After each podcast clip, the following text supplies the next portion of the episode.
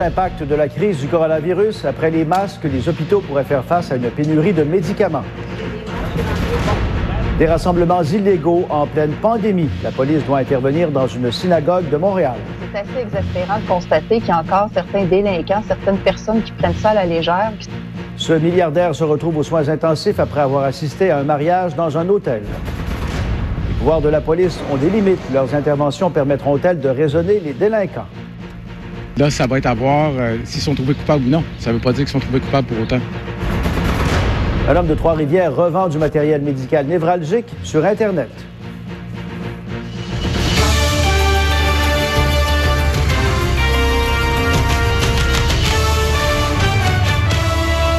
Bon midi, Pierre. Bon midi. Bon midi aux téléspectateurs de TVA, LCN ainsi qu'aux auditeurs de Cube Radio. Et Pierre, cette pandémie est responsable de plus de 55 000 morts maintenant dans le monde. Un peu plus d'un million de personnes en sont infectées. Et encore une fois, on va le voir sur cette carte, c'est aux États-Unis que la situation est la plus alarmante. 6 000 Américains qui ont perdu la vie depuis l'arrivée de la COVID-19. 40 des 50 États américains ont décrété l'ordre de confinement. Et d'ailleurs, cette carte montre les 10 États qui n'ont pas encore suivi ce mouvement. Et Pierre, Chine, où tout a commencé 900 morts pour une deuxième journée de suite, on a célébré le 101e anniversaire d'une femme qui avait été admise à l'hôpital le 15 mars pour le coronavirus et elle est maintenant guérie. C'est la nouvelle positive. Ouais.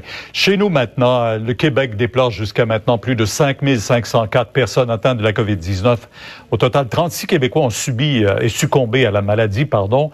Et on verra lors du point de presse euh, du premier ministre Legault à 13 heures si la courbe continue cette pente ascendante. Tout de suite, après les masques, ce sont les respirateurs. Voilà que notre système hospitalier pourrait être confronté à une autre pénurie. Félix, certains médicaments pourraient être en rupture de stock.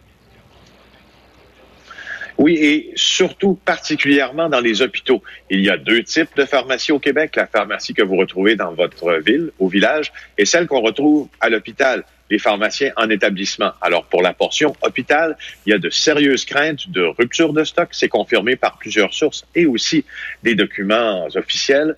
Voici ce que nous vous avons préparé ce midi.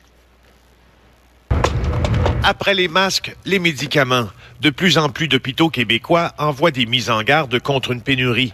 Dans une note interne du 19 mars provenant d'un hôpital de la grande région de Montréal obtenue par notre bureau d'enquête, on peut lire ceci. Probablement en lien avec la pandémie, plusieurs médicaments sont présentement en rupture d'inventaire. On y invite les médecins à reconsidérer certains choix thérapeutiques on affirme qu'il reste très peu de fentanyl, de lorazépam, de midazolam, de morphine et de propofol. Tous ces médicaments sont soit utilisés pour contrôler la douleur, l'anxiété ou pour pratiquer certaines interventions médicales. Une autre note du même hôpital, publiée une semaine plus tard, donc plus récente, fait état d'une légère amélioration, mais évoque tout de même vouloir éviter des ruptures complètes dans les prochaines semaines. Ça devient de plus en plus difficile de s'approvisionner. Vrai, affirme le regroupement provincial de l'industrie du médicament du Québec. Présentement, comme je disais, euh, au moins 40% des médicaments peuvent être touchés. Donc, on peut penser à tout à tous les médicaments possibles euh, actuellement sur le marché. La principale difficulté d'approvisionnement vient du fait que plusieurs médicaments sont fabriqués en Inde et en Chine. Nos informations indiquent même que le dossier est devenu une priorité à Ottawa, qui tente par tous les moyens d'assurer la reprise de l'approvisionnement à partir de ces deux pays.